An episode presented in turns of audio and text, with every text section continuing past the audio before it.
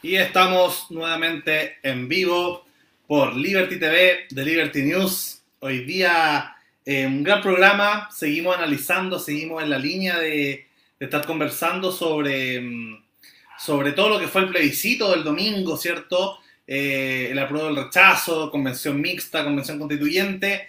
Y hoy día vamos a hacer un repaso por un, un tema eh, que probablemente fue uno de los quizás más controversiales, que fue la campaña del rechazo, eh, donde muchos esperaban que probablemente iba a ser un- una votación mayor. Fue sorprendente la votación, la poca, no sé si la poca votación, el poco porcentaje que sacaron, porque aumentó mucho la participación, mucho más de lo esperable. Entonces, vamos a analizar el rechazo, errores y aciertos de, la, de esta campaña de identidades, que es un poco la tesis central que estamos manejando eh, hoy día al respecto. Eh, así que bueno, estoy acá con tremendo invitado, hasta la Sasha Hanning, que es periodista de la Universidad Adolfo Ibáñez, eh, es escritora también, fue, bueno, fue presidenta de la Federación de la Adolfo Ibáñez, eh, investigadora y analista internacional de la Fundación para el Progreso, de la FDP. Así que bienvenida Sacha nuevamente. Primera vez que estamos hablando de política, hemos hablado de cómics, de series, de, otros mundos de ficciones, pero hasta Dragon Ball, ¿no? Pero hoy día vamos a hablar de eh, política, de política y actualidad. Bueno, está obviamente Beatriz Tomayor conduciendo acá conmigo, psicóloga de la Universidad Católica y redactora en jefa de Liberty News. Eh, Isadora Reynolds también nos acompaña desde Australia, eh, haciendo su, ella está haciendo su doctorado en lingüística, eh, también en lingüística de la Universidad Católica, y está acá acompañándonos nuevamente desde el día jueves hoy día ya, ¿no? Mañana de jueves, vive en el futuro Isa. Así que Isa Reynolds. Y nos acompaña por primera vez eh, Alex Antigüen, eh, joven de 17 años, un centennial liberal eh, que nos va a acompañar hoy día. Eh, y bueno, introduce un poco más en, en el tema, en lo que, Bueno. lo que nos va a tocar. Bueno, es secundario de, de Bópoli también, así que, eh, por lo demás, yo acá eh, es una mirada que, digamos, claramente estamos todos en, nuestra, en nuestras propias cajas de resonancia. Eh, no por nada la gente de rechazo está convencida de que iba, iba a ir mejor, claro, porque estaban eh, todos situados en, en los mismos distritos y todos los que conocían iban por rechazo. Ahora, eh, lo veo. Sí, Sí. pero silencio. Entonces, eh, ahora, eh, ¿por qué les fue tan mal? Porque yo pensé que después del domingo, eh, claramente el rechazo se iba, del domingo ante, previo al 25, el rechazo se iba a disparar, porque fue un día brutal. Y de hecho yo pensé que iba a alcanzar el 40%. Yo también pensé más o menos una, una cifra similar. Bueno, y, y nos acompaña también, se me había olvidado, Giancarlo Canoni, que se suma tarde como siempre. Eh, emprendedor de imprentas Canoni. Y bueno, es parte de eh, Convergencia Liberal, este grupo que tiene, ¿cierto? El grupo de Sicha, Silvia Iseguirre y otros más. Y, eh, y ¿cómo se llama? Y bueno, él estuvo, su grupo estuvo oficialmente en la campaña del rechazo, así que también para tener una mirada de alguien que, que estuvo abiertamente por el rechazo y que nos cuente sus impresiones. Así que, sin más, abro y me gustaría partir por, por la Sacha para que no, no- la Sacha no reveló su voto, eh, nunca, nunca supimos eh, por qué votó, así que bueno, me imagino que hablará hoy día más desde la neutralidad, bueno, como Evelyn Matei tampoco nunca nos dijo por qué votar, así que eh, en ese sentido Sacha no- nos podrá contar también desde, desde esta neutralidad un poco cuál fue su visión del rechazo. No tengo ninguna No tengo opinión ninguna de favor opinión ni contra. Mentira. Mentira. Creo que se escucha un Creo que poco se de escucha un eco. poco de eco. Así. Sí, Un- Ahí estamos. Tú me decías que nunca habíamos hablado de política. Yo creo que todas las conversaciones que tenemos terminan siempre en política y, y algo tienen que ver con, con la creación artística y bueno, las campañas un poco tratan de copiar también algún sentido de narrativa, eh, les vaya bien o mal. ¿Cómo vi yo la campaña del rechazo? Mira, casi todos mis amigos que revelaron su voto, yo no lo voy a revelar acá tampoco, eh, y que iban por el apruebo, y sobre todo mis amigos eh, liberales. y en algún momento, más o menos como hace dos meses, me puse a pensar, me puse a ver básicamente, yo no vi la campaña en la televisión porque no tengo televisión, pero sí me puse a ver la campaña digital, que yo creo que es la que también influyó muchísimo en el proceso, ¿no? O sea, las redes sociales jugaron, para bien o para mal, un rol fundamental, ya sea por la parte mala, la difusión de fake news o desinformación, que fue bastante intensa y que es muy difícil de contrarrestar, como la difusión de ideas, debates, eh, unos de los cuales algunos se hicieron a través de este tipo de medios, ¿no? Y, eh, por, supuesto, por supuesto, narrativa. Eh, y lo que yo vi en el rechazo fueron quizás los tres errores que se le imputan a la campaña del sí. Esto no es algo que yo haya inventado, es algo que me enseñaron en la, en la, en la universidad cuando vimos y estudiamos la campaña del sí en procesos políticos. Lo primero es la campaña del terror. Em, y la campaña del terror no quiere decir, no quiere decir que eh, no está bien advertir y eh, proponer cuáles pueden ser los peligros de un cambio político. El cambio, y yo lo sostengo hasta el el cambio por ser cambio no es bueno en sí, cambio puede llevarte a cosas malas y a cosas buenas. Eh, y, por lo tanto, y por lo tanto, tú puedes tener un argumento en cuanto a los peligros del cambio. La campaña del terror es cuando eso ya se lleva a un ridículo, ¿no? Em, y a mí me pasaba que mi referente de las personas que estaban por la campaña del rechazo joven, bueno, tenemos ciertas cosas como súper razonables y que está súper bien, eh, pero por el otro lado, cuando a mí me llegaban WhatsApps por eh, canales de familia, etcétera, la, campaña del rechazo, eh, no sé, me acuerdo, tengo un tío, 75 años, em, no, la campaña, del, la campaña de la prueba está siendo financiada por los rusos, los rusos y, la, y los cubanos y venían, eh, y las platas la vienen de Soros, y George Soros tiene, quiere que Chile se destruye, y uno, y uno pensaba así como, eso, eso no puede ser una campaña, ¿no? Entonces, eh, cuando veo la campaña del sí, porque me gusta ver campañas antiguas, me gusta ver las campañas antiguas de la Vine, reírme un rato por lo mucho que se parecía a Harry Potter y otras cosas, em,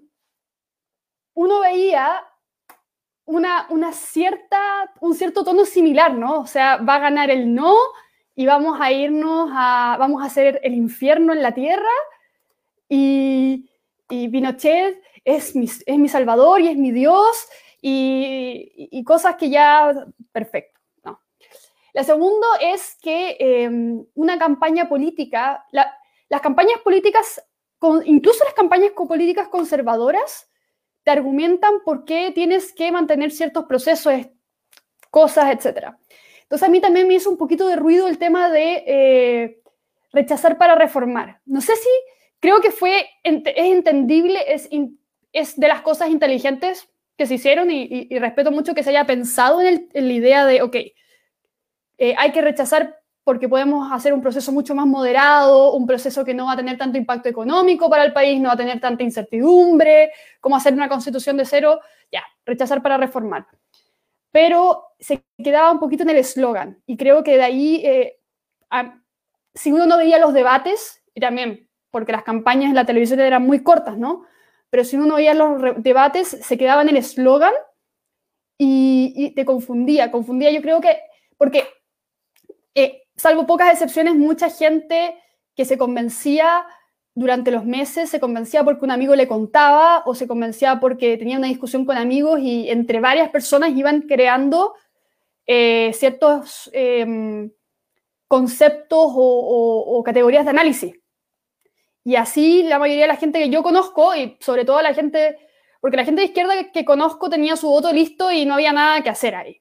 Eh, y el centro político y la derecha, que también votaron muchos a prueba, o sea, en mi, en mi círculo, incluso en mi oficina también, muchísima gente votó a prueba. Cuando tú no le preguntabas, ya, ¿yo qué? ¿Dónde te, ¿Dónde te convenciste finalmente?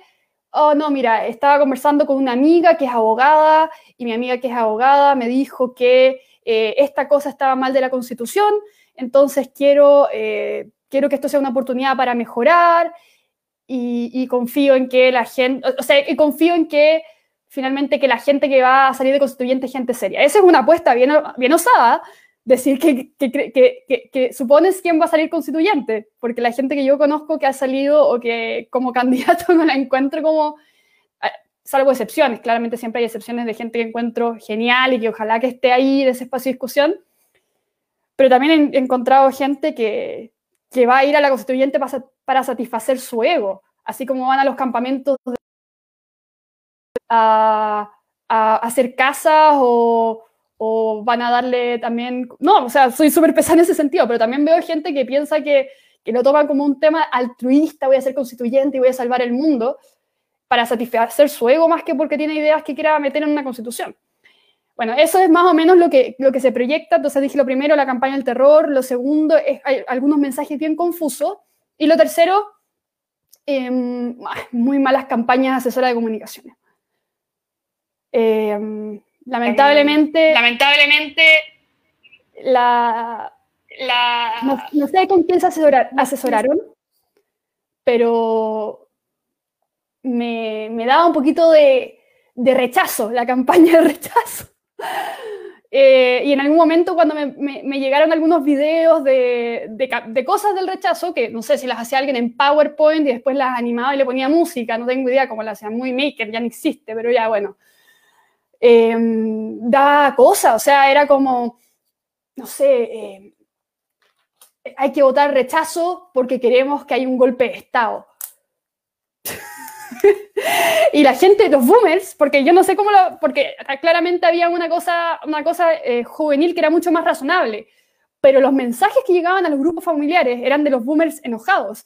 Y los boomers enojados eso es un meme con la cara de Pinochet, gracias general, te vamos a salvar constitución de mi general. Y eso genera rechazo. O sea, como si una amiga me decía, dan ganas de votar a prueba. Entonces yo creo que esas son las tres cosas que vi de la campaña y que, con las que podría resumirlo, ¿no? Disculpen si me alargué, voy a poner mute ahora.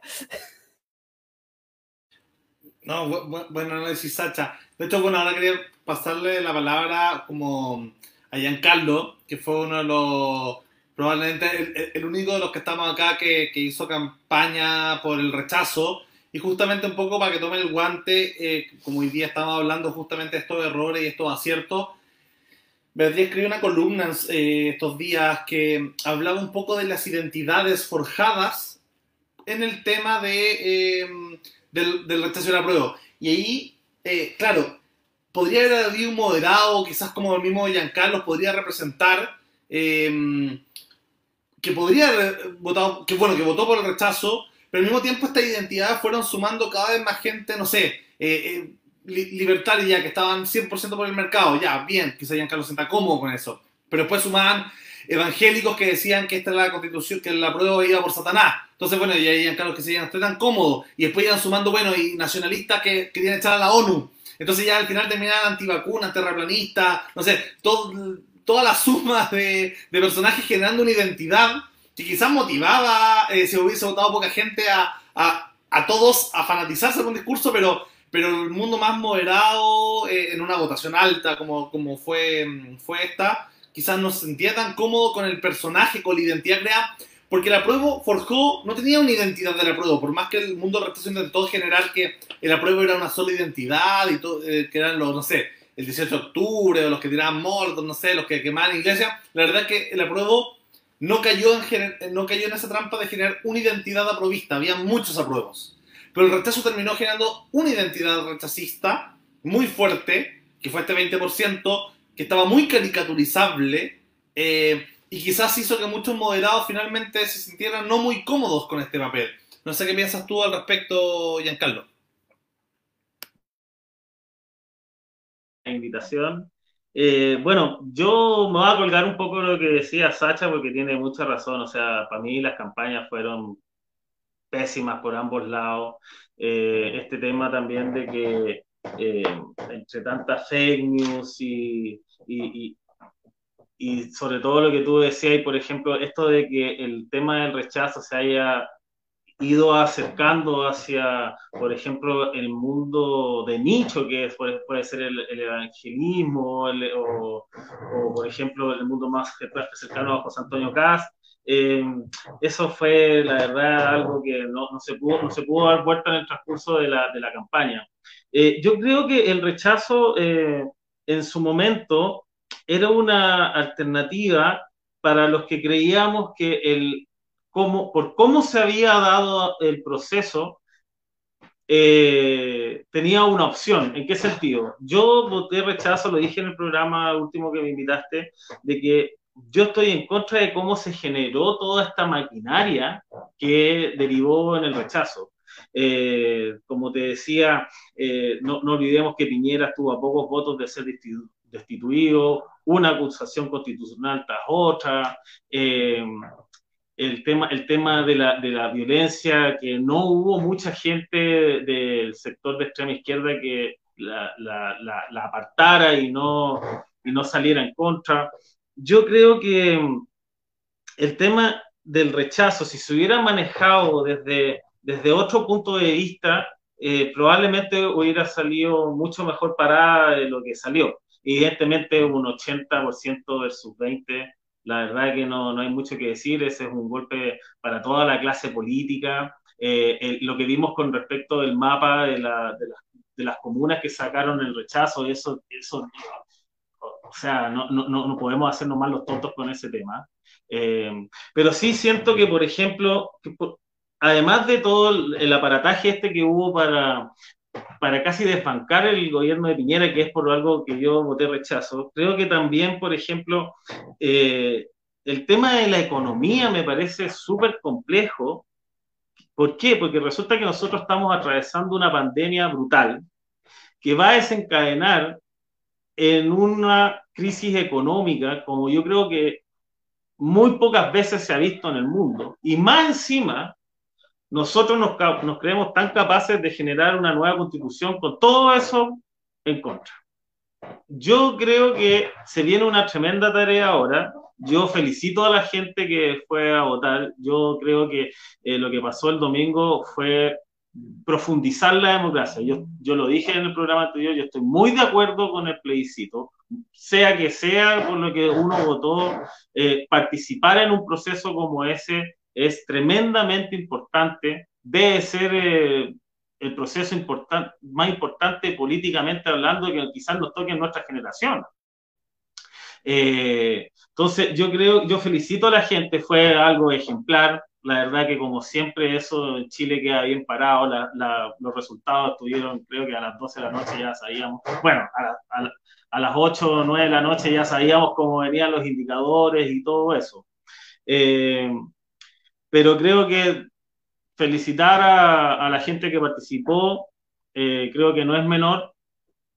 Y volviendo con el tema a, la, a, la, a qué es lo que yo creo que se fue como el punto de quiebre con el tema de, del rechazo, yo creo que la gente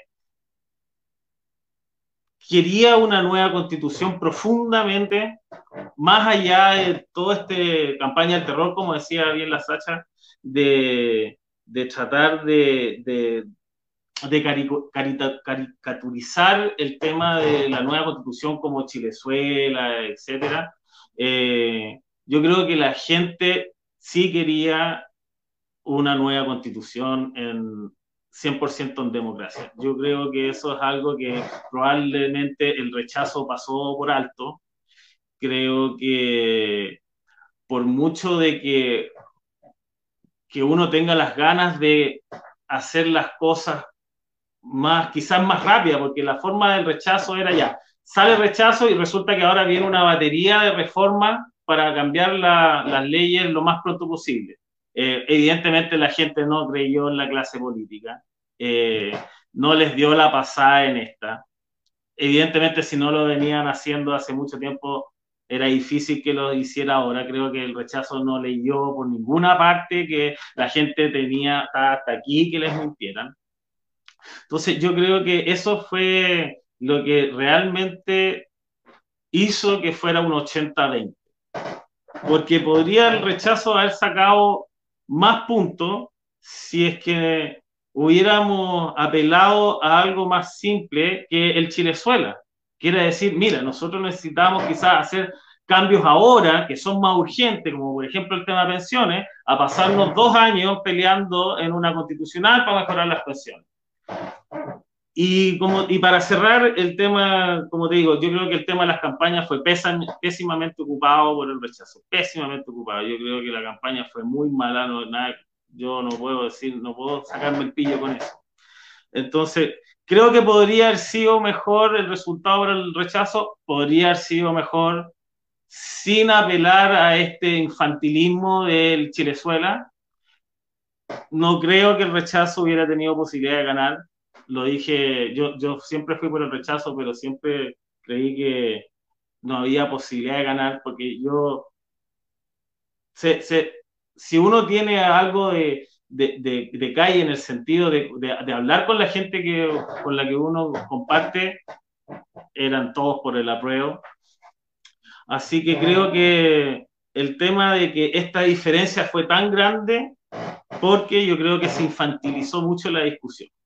Yo creo que eso a grandes rasgos eh, eh, es mi percepción de por qué nos eh, perdimos por tanta diferencia.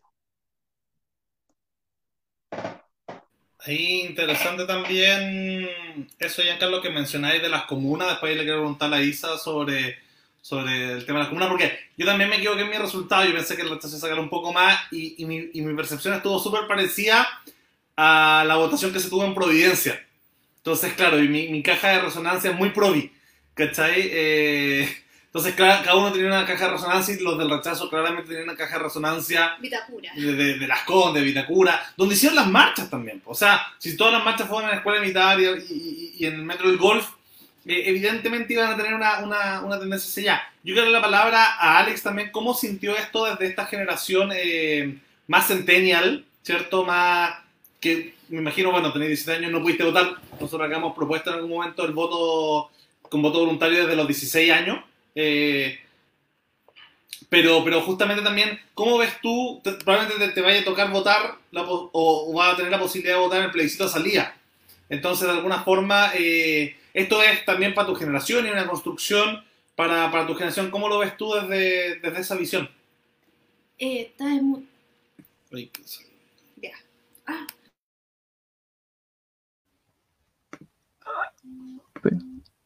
Ah, ya se escucha ya. Eh, no, mira, primero que nada, gracias por invitarme. Para quienes me conozcan, soy, soy Alex, soy secundario Vopori y mira, tengo 17 años y es primera vez que veo como una franja política así como intereso en la política. Y al igual que todos los que tienen como 10 años hacia arriba, porque, o sea, estando en política, porque participo de hace varios años en Evópoli, por ejemplo, y entonces, puta, leyendo, teniendo educación cívica, pasándome ya cosas más políticas, más de la historia de Roma en el liceo, y también estudiando lo que a uno le interesa y lo que uno ve en Instagram y como todo, como cualquier persona con un mínimo interés en la política, que tenga una edad cercana a la mía, puse atención a la franja o a la campaña política, porque la última que fue en la elección de 2017, muchos teníamos como, yo tenía como 12 años, 13 por ahí, y los que después de esa, de esa campaña viene esta, que es la del plebiscito. Y encuentro que se hizo muy buena campaña en redes sociales, pero algo en lo que pudimos conseguir demasiados jóvenes que tienen una edad cercana a la mía, o bueno, antes de entrar a la universidad, secundario, promedio, es que hubo una, una buena comunicación en redes sociales y una pésima en, en la televisión porque las campañas políticas deberían como llamar la atención de, la, del votante, debería invitarte a, a, sumarte a la campaña o al candidato para que tú votes por él. Pues, si, entonces, los que llamaban la atención para votar a prueba, por ejemplo, y le hizo muy bien, fue, fue en redes sociales. Y por una parte el rechazo fue donde creo que falló bastante, porque habían buenas son diferentes comandos, hay varios de la prueba que, por ejemplo, el SIPO apruebo, yo creo que conocen la diferencia entre apruebo y SIPO apruebo. Eh, un inicio todos era como buena onda, en constituyente y así, pero ya después era como fumo una mota y, y apruebo con la pota, entonces como que se salió de control el SIPO apruebo, pero el apruebo seguía, seguía, seguía serio. Y con la franja televisiva como que agarramos vuelo, en parte, porque igual habían varias franjas que eran muy, muy básicas, como la de que Chile decida, que era la parte que era la parte del Frente Amplio, que tenía una que otra franja buena, pero en general era como básica, al igual que varias de la prueba. Eh, lo único como rescatable, porque de verdad emocionaba en gran parte, aunque no tenía mucha relación con las constituciones, al igual que la mayoría de las franjas del apruebo ha sido la de Chile Digno. Pero, pero como mínimo común entre las franjas era que no te decían qué relación tiene la constitución con esto. O sea, por, tenés que votar a prueba porque vamos a cambiar de esta forma este, desde la constitución para que no, para que tenga solución a ese problema, que mostraron la franja, pero no, mostraron el problema solamente, pero no explican cómo iban a hacerlo, que sea de manera simple para que el votante se haga una idea de, del por qué. Uno tiene que intuir mucho si es que no le causa como cierto, cierto rechazo la, el contenido de la franja. Y por el lado del rechazo, creo que estoy concuerdo con Sacha sobre su diagnóstico del, del que hubieron algunas franjas que lo hicieron bien, pero la mayoría no llamaban mucho la atención. De hecho, mismo Crypto, por ejemplo, que era parte de la que estuvo en la UDI, el de Cultura Chetarra, puta, dijo, RN, rechazo tu franja, a pesar de que vota rechazo, porque mm, no llamaba mucha la atención, pues, si, que era, si que no era campaña del terror, no, no era muy atrayente para un secundario que está recién interesado en la política, mm, no, no llama la atención, no te invita a sumarte a ese proyecto como lo podía hacer el apruebo y el rechazo. Yo si estaba por el apruebo era por, bueno, por razones que, como las mismas que tiene horizontal que expuso José Francisco García las veces que ha venido, pero la mayoría de, de, los jóvenes no sé si están igual de, bien informados, porque muchos se han informado por redes sociales, donde ni siquiera han sido los comandos quienes han hecho esas publicaciones, sino en páginas de memes, páginas de, de, política, páginas como la OCEA Prueba, eh, que, eh, no gracias de, por el lado del rechazo y así. Entonces, ha sido como la gente la que, la misma ciudadanía, la que, y los jóvenes los que han construido esta, una forma atrayente de, de convencer al votante, más que la campaña desde los comandos, desde los partidos y desde la, desde la franja. Eso. Gracias, Alex. Yo quería, mm, bueno, también rescatar un poco que quizá el Sipo apruebo fue una de las pocas identidades que generó el apruebo eh, automáticamente. Uno, lo veía eh, en, Tinder, por ejemplo, estaban como todos como su onda, soy cáncer eh, y, me gustan los capricornios y Sipo apruebo. Y claro, todo es el tema de cómo generaban como una especie de, de identidad millennial centennial al respecto, hasta en eso, hasta en una cosa tan tan personal o, fuera del espacio político como podría ser una red social destinada a las citas, ¿no? Eh, Isadora, preguntarte también sobre el tema de un poco de eso, de, esta desconexión que hubo entre el mundo, entre el mundo rechazo fuera de esta, como decía la frase, no, no, eran 30 años, eran tres comunas. Eh, un poco de, de, verdad en eso y, y, preguntarte un poquito sobre, sobre eso. ¿Tú querías oriunda nativa de Las Condes, ¿no? Nacida y criada en Las Condes. Pero eh, nací y criada en Las Condes al lado de la Colón 9000. Así que mi Las Condes no era el mismo Las Condes que, mucha gente cree que existe en la tele. Eh, por algo ganó el rechazo, sí, pero no ganó por tanto. Y yo, por ejemplo, vi la, eh, la campaña que hizo una página de memes que se llama Es de Las Condes, donde la mayor parte de la gente que estaba metida en esa página era, era por el apruebo.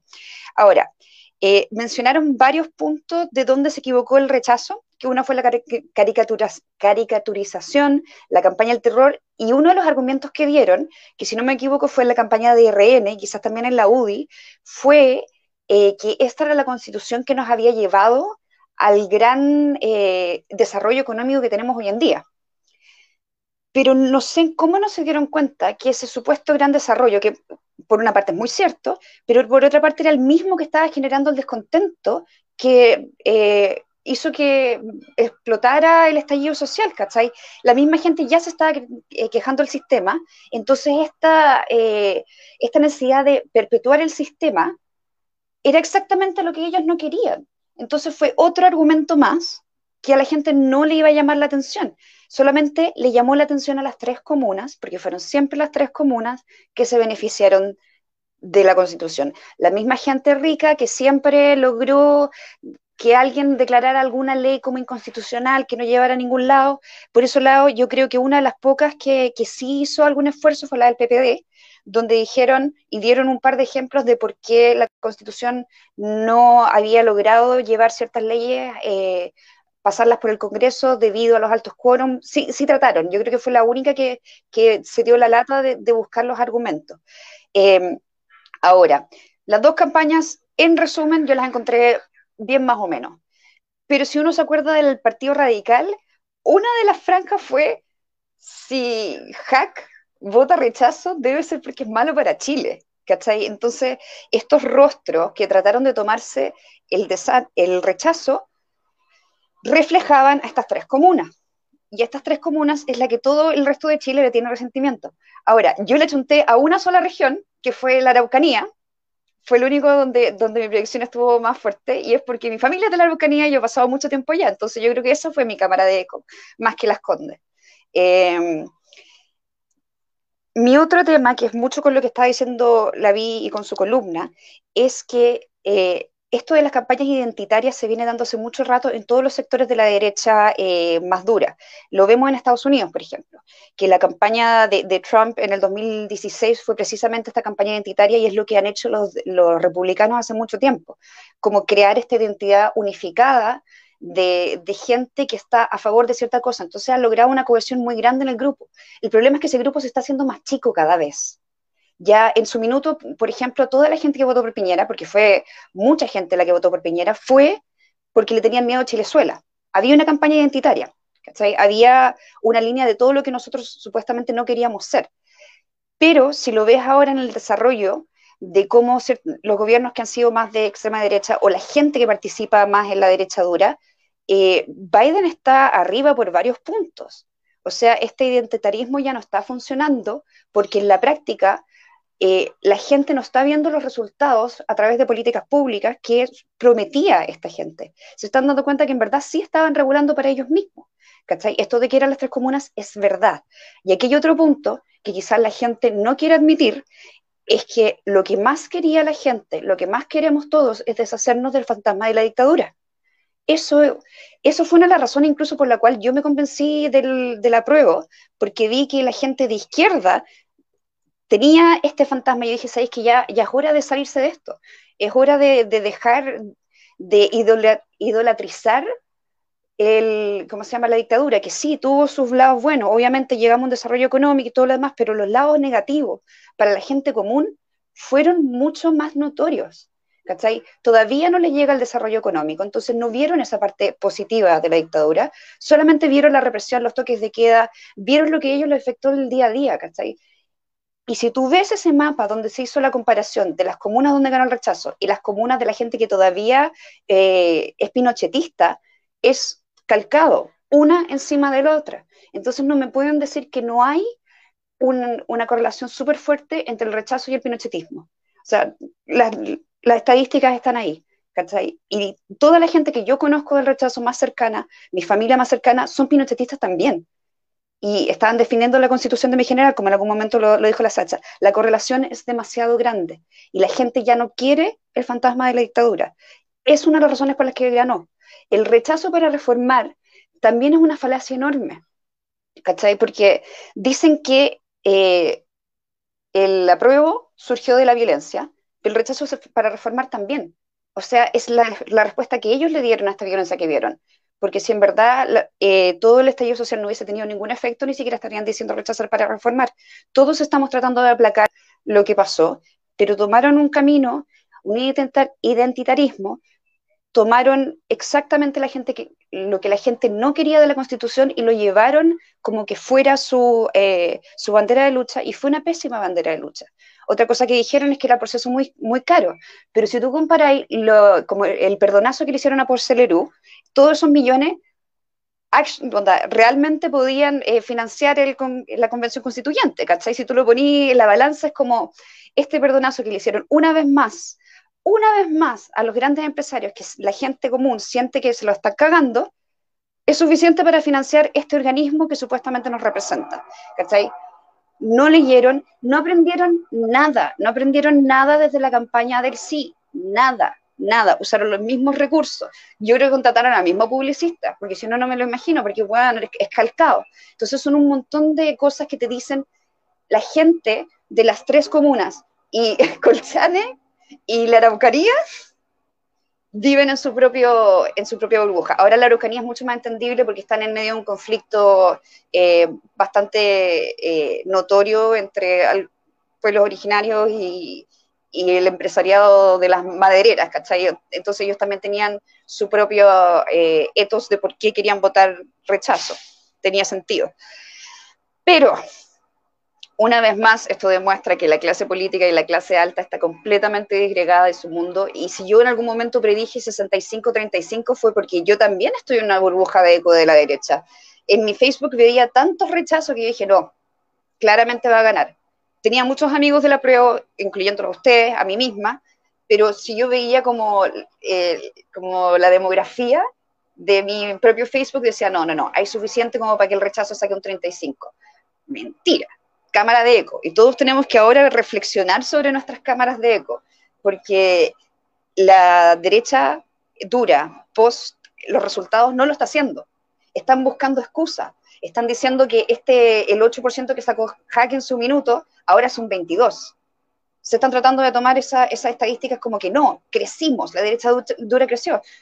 Sigue siendo la UDI y RN de siempre que, están votando por lo, mismo de siempre. Están tratando de decir que la participación no fue tan grande.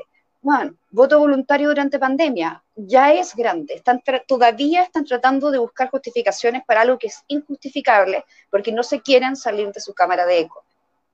80% en una votación es aplastante. Onda, ya péguensela al cachafazo y empiezan a armar constituyentes, ¿cachai? Onda, paren de, irse para atrás pensando que su mundo sigue siendo el mundo real, porque no lo es. Chao. Peace out. Les toca a ustedes. Em, sí, antes de pasarte la, palabra a Sasha, de, de pasar a Bea, un poco también para, ir tocando el tema de las identidades, ¿cierto? Que, que de alguna forma lo rescato de, todo lo que, de todo lo que se conversaba. Porque también más que, o sea, la comuna fue probablemente lo principal, pero también estaba un tema eh, etario, ¿cierto? Había una cosa de que los boomers eh, eh, eran mucho más tendientes al, al rechazo que los millennials y probablemente los millennials de derecha, o sea, el votante joven de Piñera votó a prueba y el votante más viejo de Piñera votó rechazo. Eh, hay una tendencia ahí marcada y fuerte justamente de cómo se construyen esas identidades. Y en el apruebo a mí me interesa también que se genere, no sé si era apruebo, pero ya eh, pensando en el, en el, mundo liberal, eh, que, que, los liberales o los millennials que votamos a prueba, que hicimos campaña por apruebo, de elija aprobar, de, de Bópoli a prueba, y, también del mundo de la, de la, concertación, decir, oye, no, acá no fue un cheque en blanco ni a la izquierda, ni el 18 de octubre, ni a la gente que, que no vota se organiza, ni a la extrema izquierda, ni a, ni a, la, ni a del norte. Acá hay un tema que todos los chilenos dijimos que nos podíamos dar la posibilidad de redactar una nueva constitución, eh, indistintamente de que habíamos gente que estamos a favor del sistema capitalista neoliberal, si se quiere, y que votamos a prueba igual. Porque de alguna forma creemos que no está ligado, o al menos que es legítimo, y acá, como decía Alex, me recojo de, las palabras del Cheche García, que oye, es legítimo que se pueda debatir dentro de una nueva constitución o, o, que la constitución sea mínima para que se debata dentro de una, mm, una, una ¿Parlamento? del parlamento del nuevo, de, los nuevos gobiernos si queremos una sociedad, un, gobierno socialdemócrata o uno más eh, neoliberal, pero que eso se debate y que no esté amarrado por una constitución, especialmente que se hizo en dictadura. Eh, y ahí le pasamos a Sacha preguntarte sobre el tema de la identidad. Lo que decía Isadora me recuerda algo que leí eh, en un libro de Joaquín Fernandoa, que era una historia de las relaciones internacionales de Chile. Y decía que la derecha nunca entendió por qué ellas agarraron tanto odio, por qué el, mundo los rechazó. Eh, o sea, en, la época de Pinochet. En la época de Pinochet.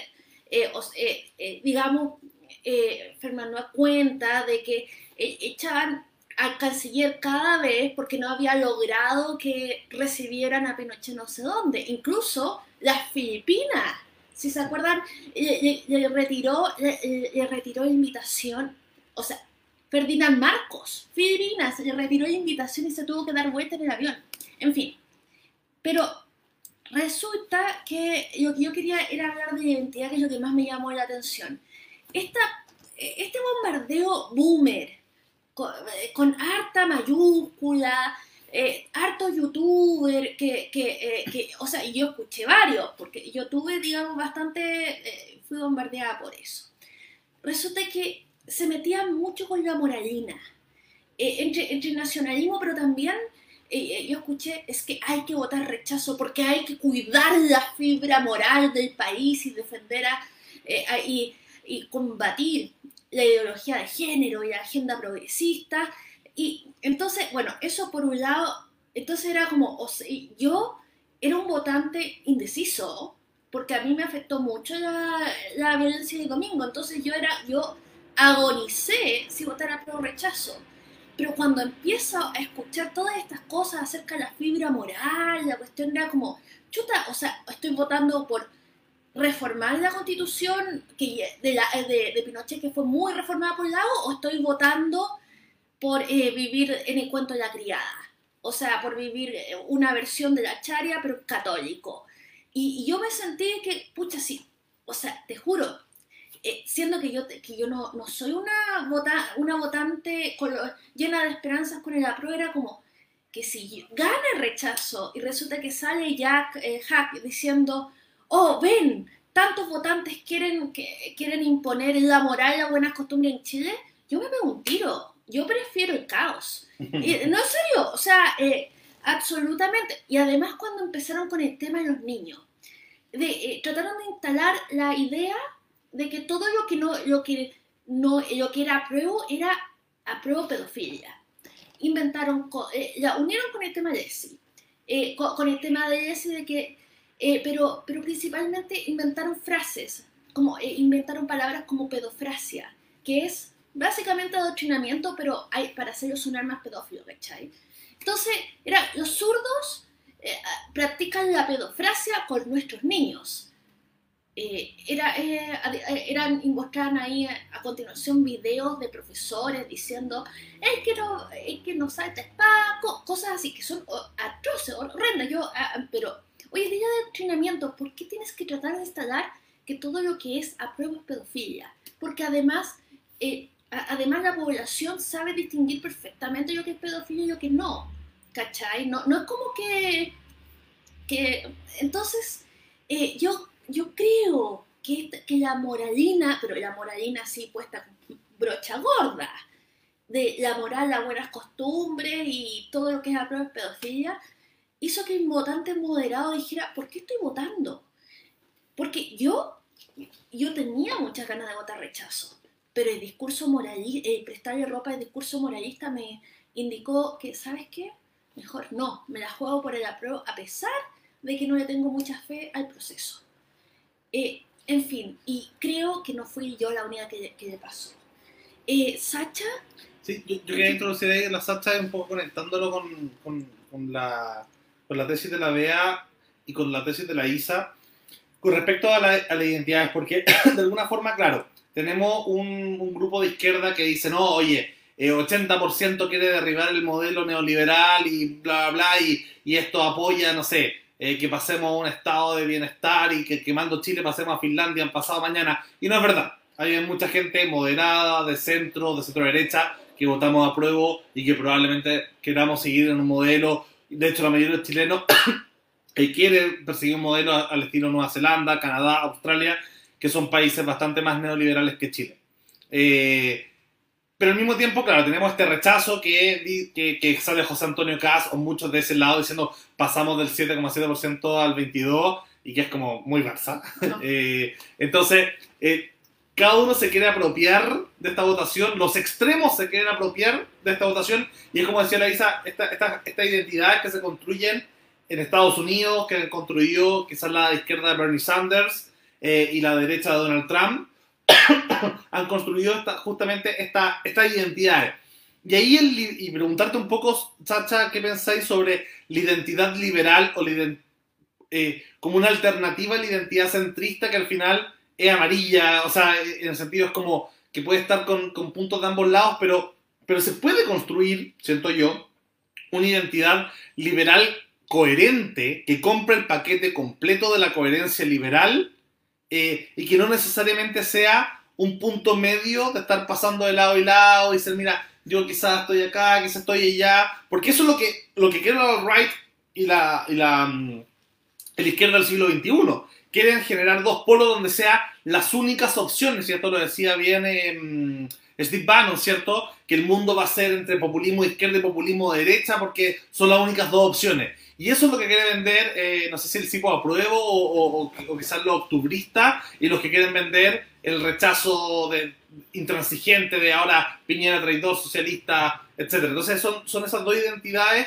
y quizás el mea culpa que podemos hacer los centristas, los, los aprovistas moderados, ¿cierto? Los que, o, o, o el mundo liberal, es decir, oye, no hemos logrado generar una identidad fuerte que vende el paquete completo y no simplemente ser los que quedamos en medio de los que no nos sentimos eh, identificados por estas dos eh, identidades radicales de, de, derecha e izquierda. No sé qué pensar. Bueno, me imagino que quieres dar también tu propia tesis, y, pero preguntarte. ¿Sasha o... A Sasha, sí. Sí. Hola, hola. Eh, hoy me, me, surgieron miles de ideas eh, mientras estaban hablando. Les recomiendo una serie, bueno, se las voy a recomendar el viernes a través de La Tribu, el podcast que tenemos en Sonido Libre todos los viernes, viernes por medio, vamos a documentar una serie que se llama Borgen, una serie danesa sobre eh, bloques políticos y una de las cosas interesantes en esa es que, claro, hay, hay dos, se diferencian los liberales con los moderados, ¿no? Son dos partidos distintos. Eh, y lo que me parece a mí, o lo que yo he visto, y voy a comentar varias cosas, es que hoy tenemos, eh, como yo les decía al principio, hoy tenemos una oportunidad de que se hagan cambios buenos. Va a haber que ceder en algunas cosas, eso es verdad, porque claramente el 60% para, para llegar a acuerdos no es, no es que vayas a tener todo lo que tienes, pero en la vida uno nunca tiene todo lo que, tiene, lo que quiere. Eh, y eso significa que lo más probable es que la constitución no vaya a ser una que le guste 100% a nadie, porque todos van a haber tenido que ceder en algún punto o en otro. Tomando un poco lo que decían todos, mientras estaban hablando, busqué eh, los resultados de la votación en, de Concón, que es mi comuna, y resulta que la chunté también. Yo había dicho 65, 35, 50% de, de, de, participación y en Concon hubo eh, 64,69, 35,31 rechazo. Igual fue alto el rechazo, pero eso también tiene que ver con el cambio demográfico que hay en Concon y otras cosas, ¿no? Interesante igual, que todos la chuntamos a nuestras comunas. Eh, primero, bueno, son muchos temas, ¿no? Voy a partir con el tema sobre eh, los sobre las tres o cuatro comunas que, donde ganó el rechazo. Yo no estaba sorprendida de que haya ganado el rechazo en esas comunas. Eh, no sé eh, si también también se invirtió mucha propaganda, mucha, mucha propaganda digital acá. O sea, por, pasar por las condes te llegaba propaganda de rechazo del teléfono.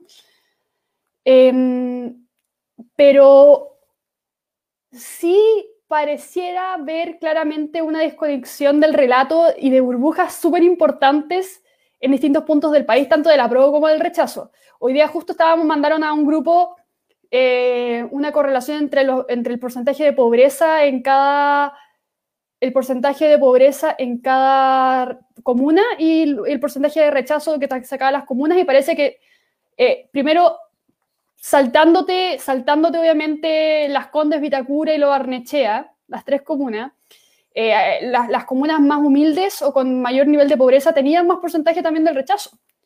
Entonces, hay, hay narrativas que se cruzan en medio, hay, no, hay, no hay nada que sea 100%, eh, 100 claro en todo esto. ¿sí? Después podemos hablar de la, de la constitución que se viene y todas las cosas. Yo creo que vamos a tener que esperar a ver quiénes son los constituyentes para saber la constitución que se viene. No me extrañaría que en el momento que sepamos quiénes son, vamos a saber exactamente qué constitución va a salir, yo creo. Excepto sin ninguna, sin mucha sorpresa. Yo no creo tampoco que la gente en Chile odie el modelo. Si la gente en Chile odiara el modelo, no tendríamos los moles llenos eh, apenas se levantan las restricciones en, los lugares. Em, la gente en Chile está orgullosa, si tiene pocas cosas, igual está orgullosa de las cosas que tiene, igual tiene una noción de propiedad. Hoy día en la mañana salía un, un, un clip, de hecho, en Twitter que se hizo, no me acuerdo quién era, Carlos... Ah, eh, no me acuerdo. Pero salía como una señora que estaba quejándose que el arrendatario se había tomado el departamento y no me acuerdo, si alguien me puede, me puede decir quién fue, pero en un matinal estaba una, señora llorando porque una persona le había robado el departamento. Ella le había arrendado el departamento, no le pagaba hace un año y no lo podía sacar porque tenía sus cosas. Había llegado los carabineros y la señora tenía que estar allegada en la casa de una amiga porque no podía usar su propia casa y más encima no le pagaban y tenía que pagar las luces, el agua, el gas y las contribuciones. Y estaba llorando en la tele y el, el periodista, que se me olvidó, que es súper famoso y siempre se me olvidan los nombres, dice, ya, yo le, voy a, yo le voy a arrendar otro departamento al señor para que se vaya. Y le dice, y se puede llorar porque también hay un tema con el hijo que estaba enfermo, bien, muy conmovedora la historia. Lo que te dice esa situación es que en Chile hay noción de lo que es la propiedad privada. La gente no quiere llegar y que, ah, no, que la propiedad privada sea lo que sea porque, eh, porque filo, hoy día en Chile tenemos una clase de media mucho más grande y como tenemos una clase de media mucho más grande, se, se, soportan, se soportan mucho más ciertos valores básicos. A la gente no quiere que le digan, lo censuren y la, y la gente no, no, creo que tenga una eh, apatía total con, con, con, el libre mercado ni nada de eso. Sí con las élites, las élites les, les molesta, les molesta mucho.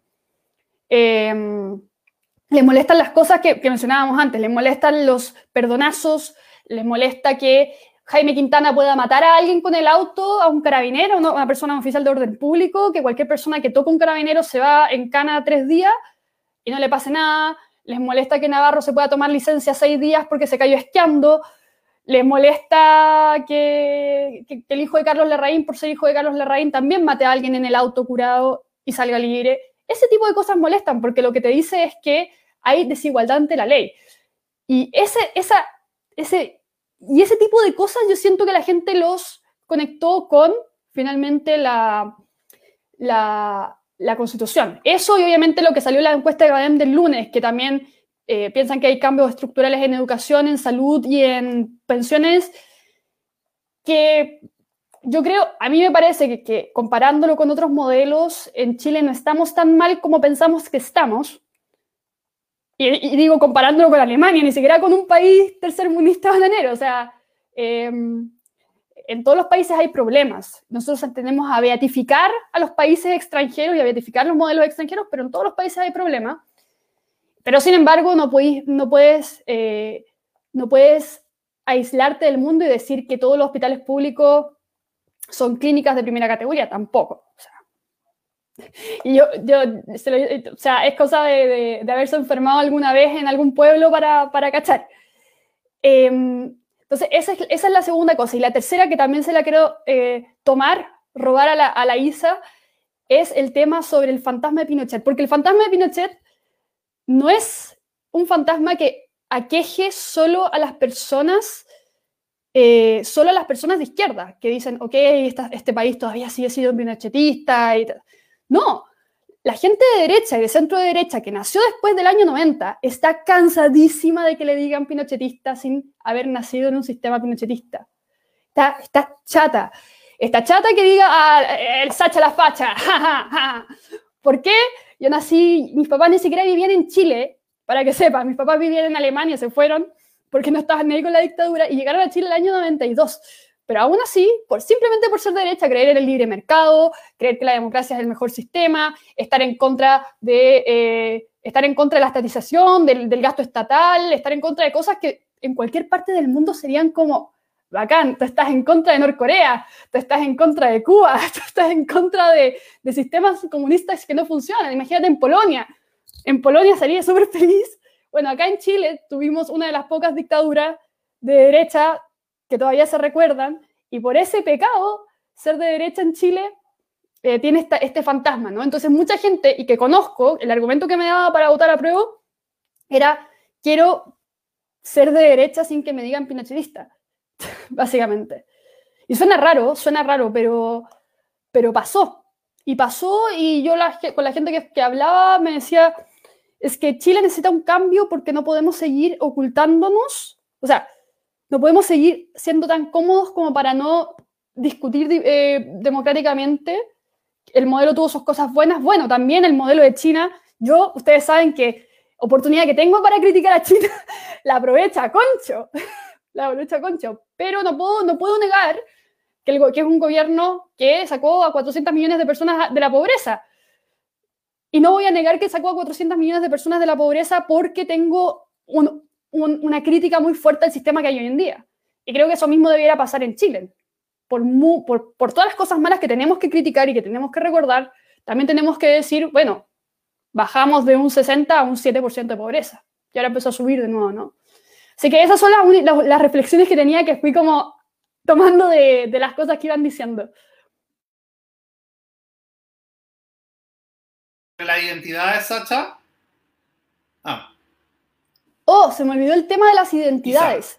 Yo creo que hay un tema. Oh, el tema de las identidades. Yo creo que hay.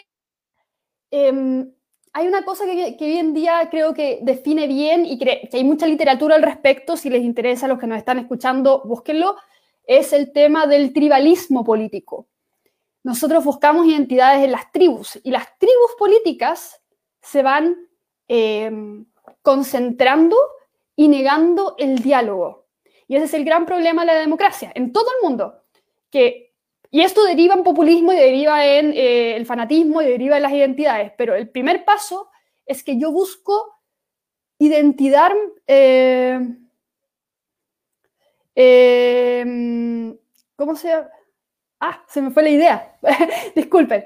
El, el, el, la, el, tribalismo político es una suerte de yo quiero buscar mi identidad y yo busco una tribu en la que identificar mi identidad. Igual que las tribus urbanas, cuando tenía 15 años, 14 años, 12 años, ah, yo soy Pokémon, yo soy eh, Visual Kei, yo soy emo, ya, ok. Esa misma lógica psicológica es la que se da para que la gente cuando tiene que decidir en qué va a creer, cuáles van a ser sus valores, diga, ah, mira, está.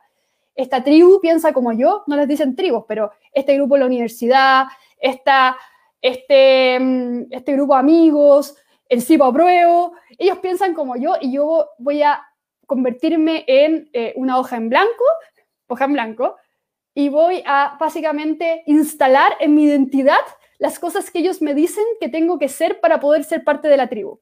O sea, yo rechazo totalmente mi identidad y así la gente se empieza a, a, a poner más extrema y más extrema y más extrema. Yo tengo amigos del colegio que buenos amigos del colegio, pero que ahora veo sus, historias de Instagram y digo, ¿qué les pasó? O sea, eh, está bien, está bien que, que tengas una postura política, bacán que te intereses en el feminismo, pero, pero tú no eres solo una persona feminista o no eres solo una persona facha.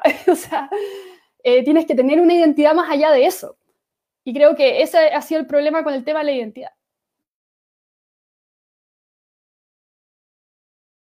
Isa, tú habías levantado la, la, la mano. Y, y, y, so, y solo para pa decir algo con respecto a lo que decía la Sacha, hace poquito la um, Gloria Álvarez tiró un tweet que me gustó mucho, que justamente hablaba un poquito de la identidad y, tenía, y decía como cuando la mujer es feminista y el mundo LGBT y el mundo de los ateos y el mundo indigenista se vuelve capitalista, onda, realmente onda, vamos a tener liberales y libertarios como ganando elecciones. Justamente yo creo que se conecta mucho con el tema de la identidad porque yo creo que el mundo liberal es un mundo más ateo, más libertino, más LGBT, más feminista, eh, y un montón de cosas que están asociadas culturalmente a la izquierda, pero, eh, que, pero son anticapitalistas. Y mientras eso esté, se van a ir generando esas dos identidades súper fuertes que creo que al final matan el liberalismo. Isa. Eh, pues aquí yo no puedo estar más de acuerdo con lo que dice la Sacha sobre que estamos chatos de, que nos tiren que, por ser de derecha seas penochetista. Esa identidad desde la izquierda o desde el ciudadano común está súper arraigada porque la derecha tiene una mochila histórica de la cual no nos hemos podido deshacer. Em, y, todavía, por ejemplo, en lo personal, yo de mi grupo de amigos, que ya llevo dos años y medio conociéndolos en Melbourne, yo recién, hace poquito, salí del closet como de derecha. O sea, así de escondido tenéis que estar porque tú sabéis que si decís, bueno, puta, sorry, milito en Evópolis, te van decir, ah, facha, de una. Entonces, esa, ese identitarismo también viene de cómo el otro te define a ti. Si tú decís que eres derecha, tus amigos de izquierda definen, ah, debe ser facha. Eh, entonces, muchos de mis amigos de acá dijeron, oh, nunca había tenido una amiga de derecha. Y yo, puta, soy bueno, me he conocido todo este tiempo y esa weá nunca ha pesado nunca ha sido atado, nunca fue problema. Entonces, eh, este, esta mochila de Pinochet que tenemos en, la derecha, bueno, ha sido un culo sacársela. Yo creo que con, esto del, de que hayamos muchos de nosotros votado por el apruebo va a ser como el primer paso para que para nosotros también podamos deshacernos del, fantasma de Pinochet que nos aqueja. Si por algo se crió Evópolis, era como todos los que ya no queremos ser pinochetistas, todos los que somos herederos del pinochetismo, pero no nos gusta y no lo defendemos. Defendemos, obviamente, un modelo más neoliberal, defendemos el capitalismo y, el, y como decía la Sacha, el común del pueblo también, porque van al mall igual, quieren tener su casa. Eh, no, no son gente que quiere un estado de bienestar, solamente quieren pensiones dignas, ¿cachai? Quieren su plata que sea para ellos y, no, no ser pobres nomás, eso nomás, no, no quieren Chilezuela. El que vota prueba no quiere Chilezuela, es una wea eh, demasiado obvia.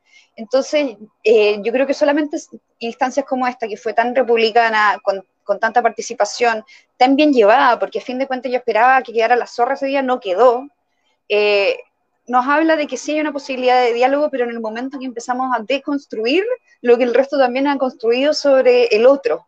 Y la extrema derecha, la derecha más dura, sigue construyendo al otro como un criminal. Una, una amiga mía por ahí puso que no todos los de la prueba son criminales, pero todos los criminales son de la prueba de nuevo, construyendo un otro con el que no podemos dialogar, ¿cachai? Entonces, creo que este es un primer paso para que sea como ya, oye, los liberales somos esto, los más centro izquierda, centro derecha somos esto, o sea, hay identidades más allá de lo que se forjó en la, eh, en la dicotomía de dictadura, que por fin lo estamos yendo. Creo, Isa, que está como con el con lag en el internet. Eh, y con Dresslock, ¿o no? Con Rasta. Eh, pasarle un poco la palabra a Alex eh, para ir cerrando también el programa. Eh, después le voy a pasar la palabra a, uno cada uno también para que vayan cerrando la idea. Preguntarte, Alex, un poco con la idea de la identidad en tu generación. Ya, ya casi te, algunos acá te duplican la edad. Eh, y, de alguna manera van, van ¿cómo se? Se van formando nuevas identidades por generación, como decía la Sarte, ¿cierto? Los Pokémon, los, en mi época era como los grupos de música iban definiendo también tú, si eres punk, si eres metalero, si iban definiendo muchas esas cosas. Entonces, eh, ¿cómo ves tú las identidades que estamos en una época mucho más politizada eh, que probablemente cuando nosotros fuimos adolescentes? Que nosotros, probablemente la Sacha, Giancarlo, la Bea, la Isa, yo, vivimos nuestra adolescencia en la era de Fukuyama, ¿no? En la era del fin de la historia, donde, donde de hecho, yo no, yo no escuché el concepto de liberal hasta, hasta que entré a la universidad. O sea, para mí como liberal era como libro de historia, porque lo que se entendía como liberal era, era básicamente una especie de como consenso, como obvio, todos vivimos en el liberalismo, pero, pero, pero tú eres o de derecha o de izquierda, así como muy como... Y eso de socialdemocracia y conservadurismo muy soft. Eh, pero de alguna manera hoy día, después del 2011, no solo en Chile, en todo el mundo, y el nacimiento de las redes sociales, y la alt-right y Trump el 2016, qué sé yo, fueron generando que las identidades se estén radicalizando y los jóvenes han sido parte esencial un poco de eso. Eh, ¿Cómo ves tú tanto la identidad en tu generación, en la generación Z, como la posibilidad de sembrar en esa generación una identidad liberal? Como esas dos preguntas, Alex. Eh, ya, ya, genial. Eh, gracias por la pregunta. no, eh, a ver, es lo de la lo de las tribus o grupos donde uno eh, es parte de una cambia mucho, o sea, en el, en el, en el si es que uno no comienza a ser sociable desde, básica en enseñanza media, donde comienza a ser sociable, donde empieza como ya recién a salir de la burbuja de su curso, comienza a hablar gente de otros cursos, y al inicio súper tímido como, bueno, hay gente que desde un inicio tiene con la personalidad, yo por mi parte tuve que construirla, era demasiado tímido como me imagino que varios pudimos haberlo hecho, entonces, medio donde uno da como el, los cambios bruscos, es que los da, porque varios recién comienzan en la universidad. Pero, como había dicho Lucas, mi, como que esta, los secundarios de ahora son muy, muy politizados, o sea, más o menos, es como lo que dice eh, Cristóbal Loli con el renovación y reemplazo. Eh, la generación que nació en el 90, cuando empezó a ser secundaria, en, se manifestó en, en la Revolución Pingüina del 2006, por esos años. Eh, cuando entró a la universidad, cuando, eh, en el año 2011, 2012, con todas las marchas que vimos, por ya temas no solo de educación, sino ya por temas de lucro, por calidad y por temas ya como de municipalización, cosas que vienen de básicamente la dictadura. No es que uno quiera estar pegado con ese tema, pero, pero son temas que vienen de ahí, así como en el 2006 lo estaba la, o inicio del año 2000 estaba la la LOCE y así. Entonces, mi generación es como de la que, bueno, es como eh, está relacionado con el colegio en donde uno eh, estudió. Si, los privados suelen ser donde uno no se habla mucho de política, si se habla suelen ser como de una línea, creo que podemos imaginarla, pero ya en los liceos subvencionados municipales donde uno veía marchas cada cierto tiempo, en, en marzo los centros alumnos llevan a marchar, pues eso por temas ya sea de desigualdad de ingreso, de calidad y así. Entonces, uno con menos de mi edad creció con la política. No necesariamente compartido con un personaje, pero sí escucháis marcha, ya tenía la noción de que algo no anda bien, porque de que hay injusticia. Entonces, por ese lado, eh, es como es el por qué, podría ser uno de los factores del por qué los jóvenes suelen ser como una tendencia más eh, de izquierda, aunque no me gusta más, no me gusta la, etiqueta de izquierda y derecha, pero sí como algo más progresista, quizá RD, Frente Amplio. No porque le guste ser de izquierda, por ejemplo, sino porque son ellos como los que ponen énfasis en ese en acabar con esa injusticia, como lo puede ser el tema de la educación, el tema de salud. Eh, yo, bueno, estoy acá, como habían dicho, soy de Ópoli, y estoy en Evópolis no por un tema de, de, ser de derecha y no ser pinochetista, sino porque yo la verdad me considero de centro, me considero como eh, liberal igualitario, como una visión cercana a la de Luca, digo, la de Cristóbal Olio, porque entiendo la, igual, la igualdad de oportunidad, la igualdad de oportunidades, igualdad como un real ejercicio de la libertad. Entonces, de ahí que se busque el bienestar humano desde el servicio de educación, salud, cosa que uno no por, no por donde nazca eh, se le defina qué tanto, cuánto será como persona. Y hasta ahora los que han tenido una visión, los que han puesto como un énfasis en esa justicia han sido por izquierda, no, no, no la tradicional. Y hasta ahora el único que ha venido con ese énfasis ha sido Evópolis. Por eso soy parte de ese partido y varios jóvenes estamos por esa por un tipo de esa consigna, como lo puede ser Ciudad Justa, un solo Chile, los niños primero, el acabar con la desigualdad desde el inicio. O sea, desigualdades injustas que se producen de, por la familia donde uno nace. Entonces, una manera de, de tratar de o sea, de convencer, persuadir, o que con, con el simple hecho de que el otro tenga una simpatía con tu idea, o sea, con el liberalismo, encuentro que debe ser con, con el liberalismo político que plantea John Rawls, o sea, en el 93, que sería básicamente compartir un mínimo común y no comenzar con la típica discusión de ya tú eres zurdo, tú eres facho, sino de hablar como primero de lo que nos une y de, por ejemplo, comprender que hay un problema en educación y ahí recién ver cómo solucionarlo y ahí se da una liberación, un debate. Y ahí uno conoce la postura del otro y ojalá llegara a un mínimo común, porque en un debate así a sola o en, con un compañero de curso o alguien de toda, difícil que lleguen a algo, si es que no, en cualquier circunstancia, difícil que no esté organizada, difícil que lleguen a, a una conclusión, a no ser sea la que saque uno y no se la cuenta al otro porque va a reconocer que quedó mal. Entonces, yo encuentro que esa sería como la manera de, de vender el liberalismo y como, también suelo hacerlo. Tengo como varios conocidos que suelen ser de los que comparten las marchas de la ACES, eh, manifestación en tal mes, pero aún así tienen simpatía con ideas que, que, tengo, que después de todo son como las que tiene Horizontal, por ejemplo, el Centro de Estudios de Bópoli. Entonces, encuentro que de esa manera se podría, los jóvenes podrían sentir simpatía con el liberalismo, comprendiendo la injusticia, el tema que se va a tocar antes de y después poner la idea liberal en la solución de ese problema, porque creo que todos conocemos con el estereotipo de niño que recién se ve unos videos de Axel Kaiser y, repite, repite como, o sea, habla como él y no causa mucha simpatía, pero no encuentro que esa sea la, manera, sino la, la de no comenzar con esa lógica de que uno sabe y, y darle cátedra al otro, sino comprender la injusticia de la que está hablando el otro y de ahí insertar una idea liberal para solucionarla, como básicamente la está haciendo horizontal. Eso.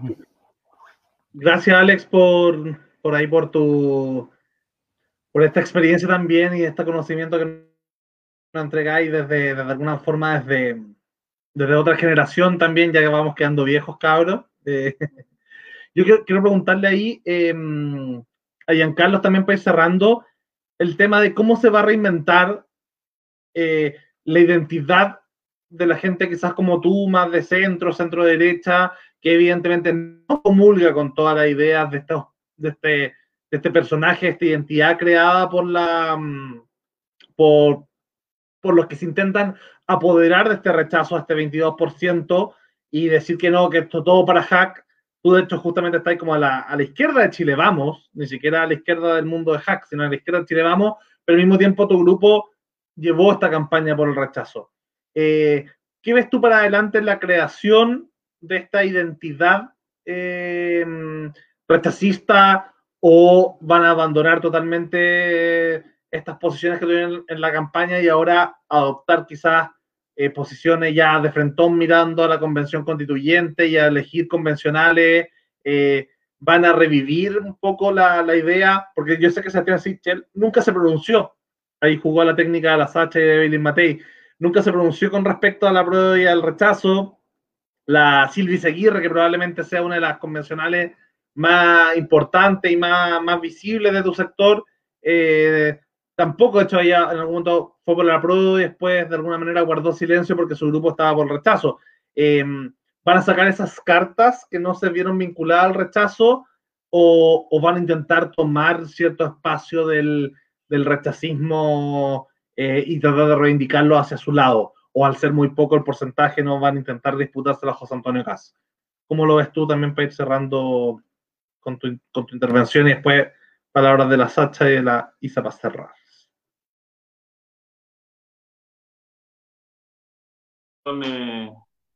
¿Ahora sí? Ya. Bueno, gracias por la pregunta. Eh, mira, yo esto lo voy a, a, unir con el tema de, lo que contaba la, e, la Bea de la, del tema identitario, eh, yo creo que aquí claramente perdió una tribu. Aquí perdió la tribu de la élite. aquí perdió la tribu de la élite política, aquí perdió la tribu de la élite empresarial que mal entendía el concepto de libre mercado. Eh, aquí perdió claramente el pinochetismo. Ojalá matemos el pinochetismo hoy día.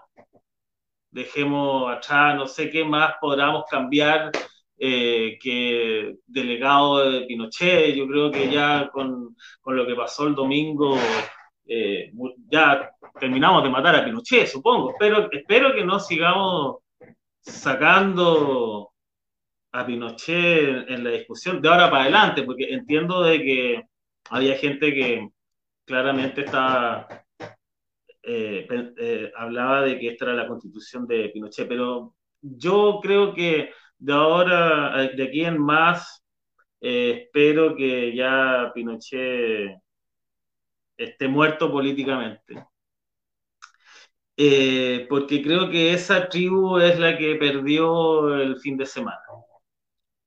Eh, con respecto a, José Antonio Cas y el rechazo, voy a hacer el link justamente con el tema de las tribus. José Antonio Cas jamás va a sacar más del 20%, como la extrema izquierda tampoco va a sacar más del 20%. O sea, yo, yo creo que esas tribus tienen su nicho, eh, ya el voto duro, como se dice. Eh, no, no, no, creo que, claro, quizás para una, yo no soy analista político ni, eso, pero yo creo que seguir dándole vuelta al 20% que vota por Jaco, por Jaue, eh, no, no, tiene hoy día mayor relevancia. ¿Por qué? Porque tenía un, eh, un centro que hoy en día tiene todas las posibilidades de tomarse eh, todo lo que tiene que ver con la política que viene hacia adelante. Yo creo que yo escuché mucho de lo que se está hablando ahora del, tema de los liberales. Eh, no creo que haya habido un tiempo con que haya estado tan marcado una posibilidad políticamente, evidentemente para el, 70 también pasó en que se, extremaron los temas, las, posturas, pero no, no, creo que existiera en ese momento una posibilidad como la que tenemos hoy en día en los liberales de tomarnos ese centro. Liberales, como dice Alex, desde los más Cristóbal Belolio, hasta los liberales clásicos, eh, no sé, como Jaime Belolio, por ejemplo. No sé si ahora está más socialdemócrata o no, pero antes era liberal clásico, lo que yo me acuerdo. Cuando Entonces, Lavín se eh, autodefinió como socialdemócrata en Tolerancia Cero, salió Jaime Belolio. ¿Qué dijo Belolio? Perdón, no te escuché. ¿qué? Eh, que él era un liberal clásico, fue de los que se sumó al día siguiente de Lavín, cuando todos se empezaron a definir, se definió como liberal clásico, así que ahí tuvo su, su momento. Para, para, mí lo ideal sería formar una fuerza entre los velorios, entre Cristóbal y Jaime. ¿Cachai? Eso para mí, no, no, no creo que haya una situación eh, que sea más dada que lo que estamos viviendo hoy en día políticamente, para que se generen esas fuerzas y salir alguna vez que triunfe el centro. Entonces, eh, por, eso quería decir el tema de, de, las tribus, para redondearlo, yo creo que el tema de las élites hoy en día tienen que hacer una revisión interna, van a tener que pegarse un, un psicoanálisis para ver cómo cuajan en este, en este nuevo Chile, porque claramente hoy en día eh, están absolutamente fuera de, de, de, cualquier conversación, sobre todo por lo que decían de que, chuta, lamentablemente, como decía la Isa, si tú decís que eres de derecha, puta, eres facho pinochetista. Entonces creo que eso es algo que tiene que terminar ahora ya. Eh, para cerrar el tema de las tribus, porque yo creo que ese es, eh, eh, es el gran perdedor es la tribu de la élite, eh, con lo que, con lo que con, eh, acapara todo la, élite, ¿no? Yo creo que esa es una, es una, gran, es una gran pérdida. Eh, el otro, lo otro que yo quería decir para, para el tema de, de, convergencia y de sumamos es justamente hacer los puentes y hacer los nexos para estos puentes que se quieren hacer dentro del mundo liberal. Porque, ¿cómo, cómo hacemos que políticamente cuajen las ideas de Cristóbal con Jaime? Vamos a tener que tener una mesa como, como lo hemos pensado, ¿cierto? De sentarnos y decir, mira, el plebiscito fue el domingo, hubo una convocatoria mayoritaria, el resultado fue absolutamente categórico, entonces lo que tenemos que hacer ahora es sentarnos, darnos la mano y cómo partimos de aquí para adelante entre las cosas que nos unen, porque eso es para mí lo más importante más allá de los temas que, las diferencias que tengamos, que son a veces profundas, pero es un tema de 20. En los 20 estamos de acuerdo, en uno tenemos problemas. Entonces, y quiero hacer el link con la juventud. Yo creo que nunca había estado la posibilidad de la que la juventud se tomara el toro por las astas en este momento. Si nosotros logramos que las juventudes de los partidos y las juventudes independientes dialoguen, porque ese es el camino, el diálogo.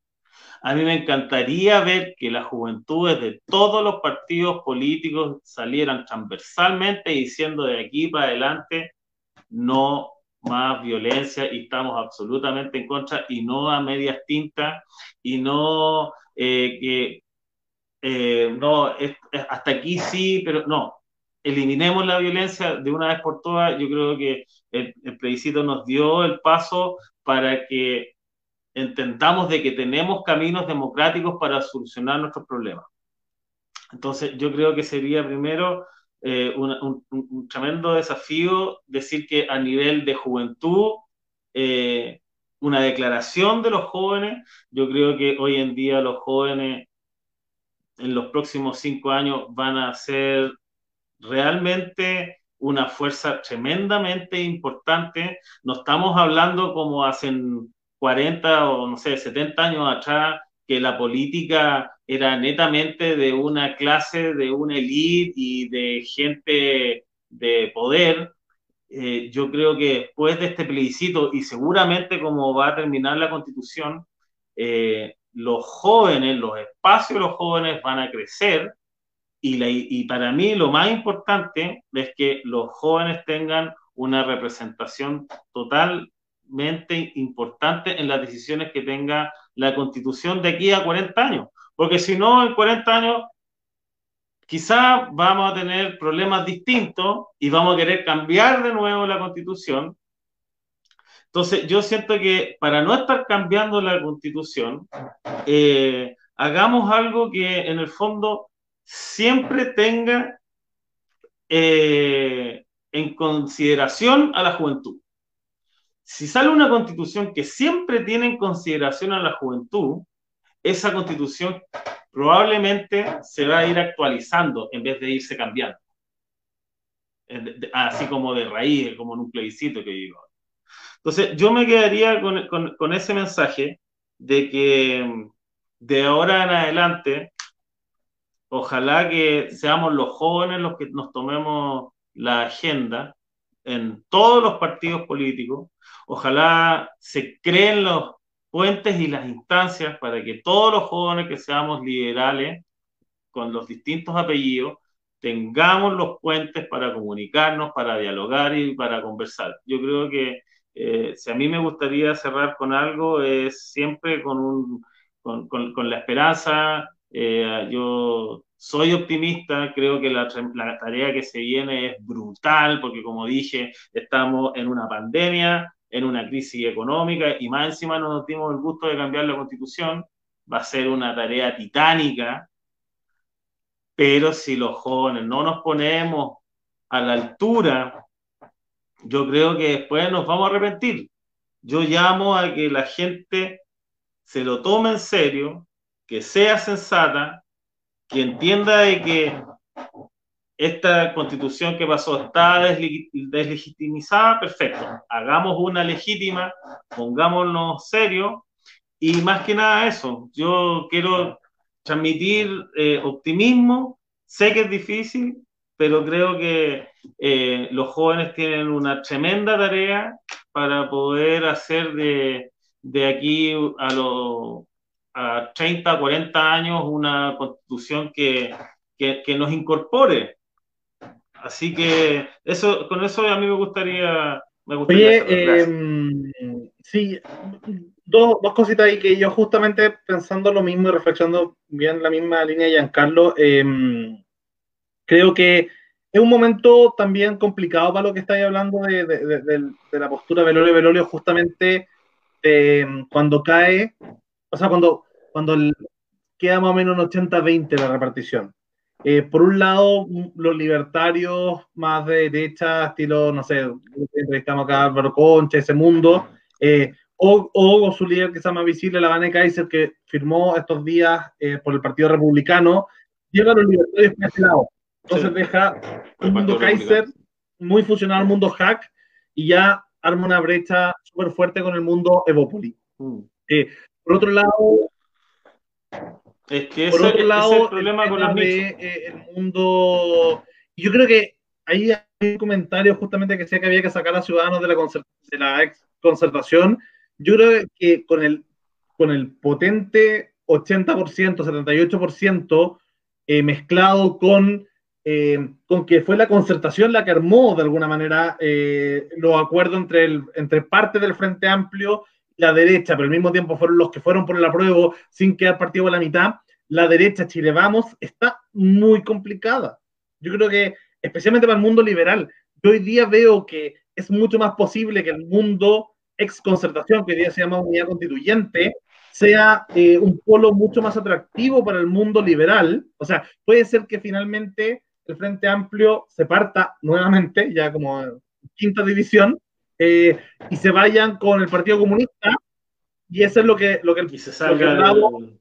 claro, claro, y eso es lo que Blado ha llamado justamente la, la, línea roja, se traspasa una línea roja, entonces se iría el Partido Liberal quizás para, para, para, esta concentración donde está Meo, o sea, el Partido Liberal, que fue uno de los principales primeros aliados de Marco Enrique, sentiría muy cómodo estando con Ciudadanos, con Red Liberal, y ahí viendo, yo creo que Bópoli ahí la tiene muy complicada, porque queda, queda muy solo dentro del mundo liberal, eh, dentro del Chile Vamos, queda complicado porque se fueron por, la mitad de Bópoli quedó para el rechazo, eh, esa fue la sensación que quedó, finalmente la ciudadanía, que la mitad de Bópoli estaba en rechazo y la mitad con el apruebo, entre el Consejo, que pasaba por un lado, para otro, que muchos diputados votaban para allá, que muchos diputados votaron por el rechazo, que hoy día hay una directiva que antes estaba en la Reimata que era mucho más liberal, hoy día hay una directiva más conservadora, también los diputados votó contra la ESI, entonces queda una sensación de que, de que Bópoli eh, queda muy solo, o los liberales de Bópoli quedan muy cojos,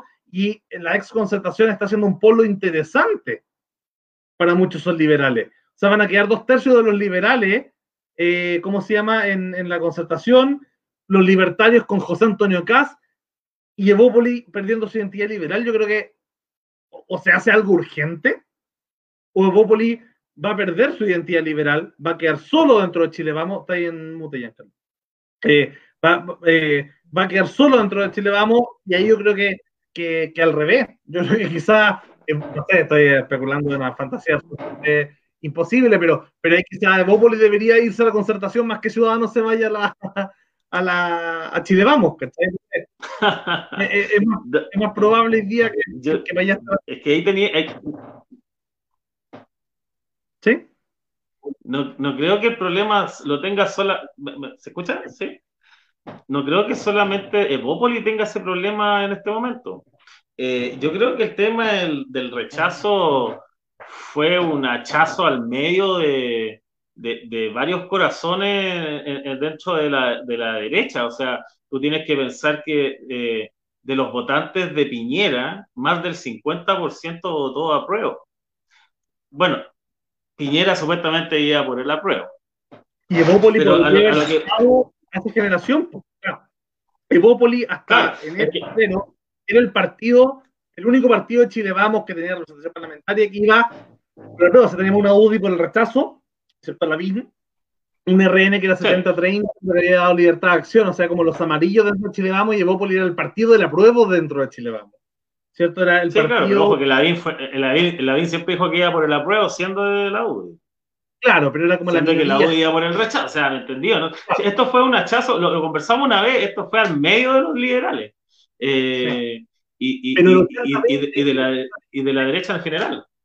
El 80-20 hace que el, el, Pareto, la elección con resultado de Pareto, hace que, que la verdad el, el, el, lado liberal que quedó por el rechazo eh, pierda su identidad liberal. O sea, es difícil hoy día. Yo creo que ahí Sichel y Silvia Seguirre son la, la el, el, el, salvavidas de ustedes para tu movimiento. Sichel fue por el apruebo, ¿ah? para dejarlo claro. Ahora, ahora lo dice públicamente. Está bien, está bien. Eh, pero tenemos, tenemos a Sichel y a Silvia que, ya, imagínate, son los dos del apruebo. Silvia también siempre dijo que iba por el apruebo. Salva la situación. Eh, en, mm. ¿cómo se llama? En RN, de alguna forma, Mario Desborde y ese mundo salva la situación. Eh, Jaime Belolo la cagó, ¿cachai? Pasándose del, al rechazo en último momento cuando mira el resultado. Entonces, eh, los libertarios se van, que se, se abanderaron con rechazo, se van con José Antonio Caz. Son, el, partido de José Antonio Caz absorbe todo el rechazo de los Gonzalo en la carrera, la Vanessa Kaiser, eh, todo ese mundo. Y el mundo concertación está siendo mucho más atractivo hoy día para los liberales, especialmente si se llega a ser estar el Partido Liberal, Red Liberal y Ciudadanos dentro de la antigua concerta, o sea, de un Velasco Meo, pasando por los Vlados, pasando, quizás reviva este Meo 2009 que fue más liberal, ¿cachai? Pasando por muchos DC, pasando por, todo ese mundo, por los radicales, entonces se, vuelve un polo, mucho más atractivo eh, la concertación para todo ese mundo liberal de, centro, de alguna forma queda decepcionado con el actuar, el, el giro conservador que se pega a eh, yo no estoy pensando en el votante, Es el votante liberal de centro que que era parte de su, de en 2015 o que ese 10% que flota por ahí, hoy día probablemente se ve, se ve más atraído para los que sacaron este el 80%, porque de alguna forma... Lo que pasa es que... ¿Mm? Yo creo que, yo creo que este proceso aceleró las cosas. ¿Por qué? Porque siento de que eh, este proceso a la izquierda la unió, porque todos iban por el apruebo, y, y, como te decía, a la, a la, derecha la partió en dos y, y, fue tremendamente difícil, pero siento que si se puede rescatar algo, creo que esto era una discusión que se tenía que tener. Había que poner la pelota en el piso, como decimos los, los que jugamos a la pelota, los pichangueros, ¿cierto? Había que poner la pelota en el piso y, decir, mira, la verdad es que por mucho que nosotros seamos de derecha, eh, es cierto que la igualdad ante la ley no es tan así.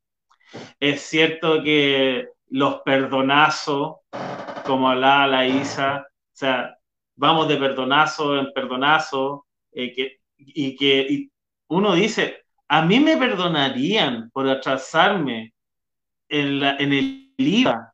A mí me perdonarían así millones y millones de dólares.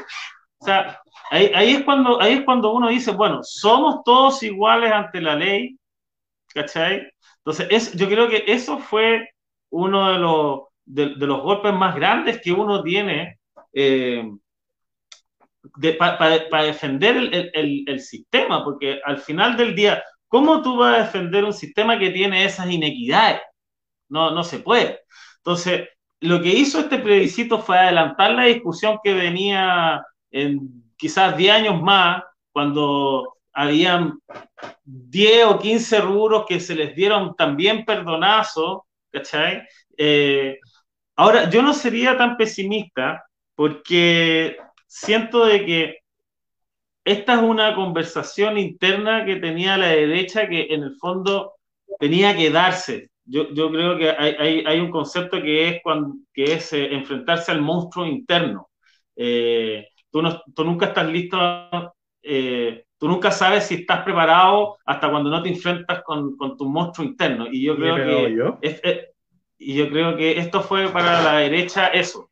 Yo creo que la derecha en este momento se está enfrentando a su monstruo interno, está viendo de que hizo agua por todos lados, está viendo que la élite quedó totalmente fuera de la, de la discusión de política y... Eh, eh, Dale a Alex para que cierre. Sí, dame, y, y, cierro con esto. Eh, el, solamente con el tema de que la gente se vaya a ir a la concentración. Yo no creo, porque siento de que si la gente que es liberal, que, que cree en los principios de la libertad económica, etcétera, los liberales de centro derecha, si nos logramos juntar, no vamos a tener ninguna pérdida eh, hacia, hacia, la, hacia la exconcertación. Yo creo que tienen que hacerse los puentes, hay que conversar, hay que sentarse, mirarnos las caras y si es que lo hacemos bien, no creo que haya ninguna filtración hacia, hacia la izquierda. Así que eso, eso para cerrar. Justamente. Pero eh, tenemos que sentarnos. Sí, justamente es importante em, hacer esta... Yo, yo creo que sería mucho mejor eh, que, y, lo decía en Facebook estos días, que ojalá dos tercios lo tenga esta nueva, esta nueva mm, coalición unidad constituyente, más Chile vamos. Em, porque con esos dos tercios ya voy a hacer una negociación ya por coalición y, es, y, va a salir una cosa mucho mejor. Y ahí lo siento por los independientes, por las otras listas, por la izquierda, por la Van Kaiser, por, por todo el mundo que quede como en otros, pero, pero para hacer una constitución que tenga coherencia, ojalá entre estas dos coaliciones se tengan dos tercios. Yo creo que eso sería bastante positivo. Y ahí creo que es mejor influir eh, con los liberales de cada lado. O sea, que Bópoli ojalá tira buenas personas y logre sacar eh, a los más brillantes, porque ya lo hizo con, con, con tirando al Cheste García, que estaba más, era ex mundo libertad de desarrollo y después horizontal, y con la chica del CEP, ¿cierto? Em, con, la LINAT. Entonces, que, Ciudadanos pide buena gente dentro de la concertación, que el Partido Liberal, si se queda dentro del Frente Amplio, saque buena gente y que, que sea el mundo libertario dentro de José Antonio Caso, que van a sacar dos, tres constituyentes. Ojalá la van a ser uno de esos y no los otros locos que tienen ahí. Entonces, eh, yo creo que eso sería positivo, ya que el liberalismo no va a estar unida en una misma coalición para la constituyente, eh, y vamos a estar repartidos probablemente en todas las coaliciones, eh, sacar a los más liberales de cada lado. Y después ya dentro de la constituyente, ojalá armar una cosa liberal interna adentro. Ya para ir cerrando, Alex tenía ahí un comentario sobre el tema de las generaciones y después la Isa y cerramos.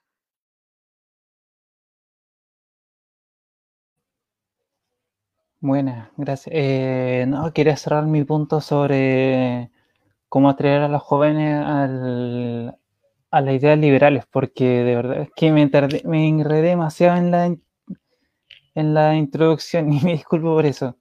Quería, son ser, quería, quería terminar simplificando la idea de que seguir con el, siguiendo con el principio de entender el problema que se está hablando, ya sea que tú vas a hablar, eh, por ejemplo, de educación, tú vas a hablar sobre educación o otra persona que está muy enojada por cómo está la educación hoy día, hablarle y darle una perspectiva liberal, por ejemplo.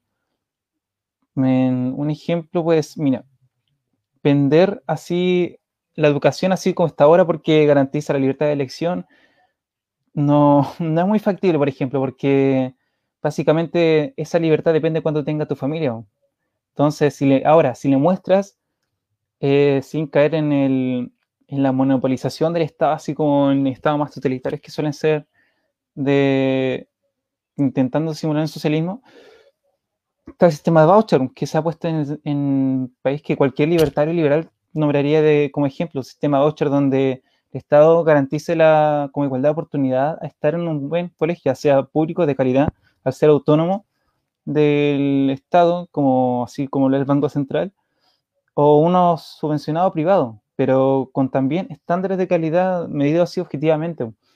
Y sumado a expandirse a otros tipos de inteligencia como la de artes, em, una más de cultural, como de música, más allá del lenguaje matemática, historia y científico, sería, sería como una real libertad para elegir, encima de una perspectiva liberal. Entonces, eso es como un ejemplo de ese, ese liberalismo político aplicado a lo, a lo, o sea, de John Rawls, aplicado así de manera simplista. Son cerca de tres ramas liberales las que, las que, con las que uno, que hay en Chile, que sería como la más liberal clásica, la más FDP, Axel Kaiser, la Evópolis, como la, alguien que está interesado en el liberalismo y no, no le interesa mucho el apellido, o puede tenerlo, pero no a poner demasiado énfasis que yo soy socio liberal o liberal clásico, como si lo haría un FP, y otro sería un socio liberal que sería más como la línea de Marco Enrique Sominaz y Partido Liberal, que suelen ser minoría, que va, un, que va ya más a izquierda, y como los que son los liberales dentro del closet, los que podrían apoyar el aborto libre, matrimonio igualitario, la adopción parental, y tienen argumentos liberales, como lo han tenido parlamentarios que son del Frente Amplio en sus intervenciones, pero no se consideran liberales, sino progresistas, socialdemócratas pero aún así son como liberales dentro del closet, como lo había mencionado Christopher Lolio. Entonces, son cerca de esos tres tipos de liberalismo los que, los que se ve de manera global en, Chile. Y esos son como los, los cuatro tipos de... Es como, hay que saber cómo es la persona o cuál está haciendo su discurso en el momento de que habla de tal tema para venderle uno, bueno, más que venderle, porque suena pésimo, pero sí como si fuera un producto, la idea, hay que tratar de que sea atrayente para que el consumidor le llama la atención. Hay que saber cómo persuadir y cómo convencer, sin, sin una postura arrogante ni suplicándole que le guste, sino buscar con cuál de esos liberalismos podría simpatizar o liberales, eh, cuál de esos cuatro tipos de liberalismo podría simpatizar para que tenga o comience a tener una, una noción de liberalismo si es que no la conoce, porque en enseñanza media. No sé, eh, cuando uno es secundario y cuando le empiezan a pasar ya más a detalle qué es el marxismo, quién era Karl Marx, quién era John Locke, por qué Aristóteles pensaba más así, por qué la Revolución Francesa, por qué la Revolución Industrial, lo que sucedió en la Unidad Popular, en dictadura, para que así tengan una noción y le haga sentido la idea de que uno le esté, el tipo de libro que uno le está hablando, cosa de que la próxima vez que la escuche se lo entienda mejor, le produzca una curiosidad y así el mismo por su cuenta, o a no ser que uno le siga hablando del tema, termine simpatizando con un tipo de liberalismo. No importa si es que uno es de izquierda o derecha, el punto es que termina siendo liberal, porque no es muy difícil convencer a alguien que es muy simpatizante con la izquierda una idea de con el liberalismo más clásico a los Kaiser y viceversa.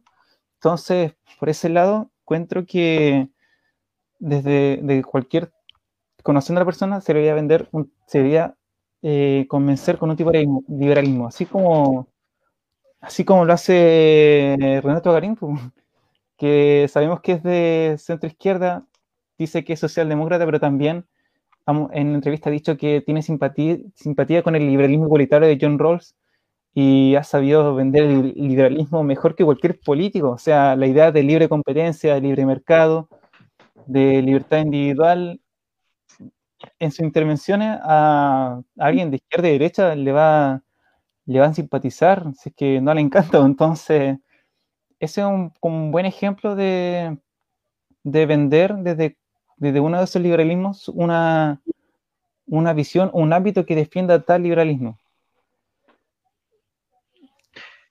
Gracias, Alex, por, por eso yo, y aparte aprovechar de felicitarte también por por tu conocimiento y tu, y tu interés en política a tan corta edad.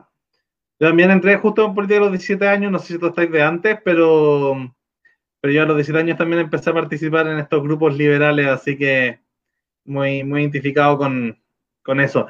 Isa, para ir cerrando, eh, tus, tus sabias palabras Cortito la, voy a hacer, pero me quería colgar de algo que en algún minuto dijo Alex, que era que eh, RD y el Frente Amplio en algún momento se tomaron toda esta discusión.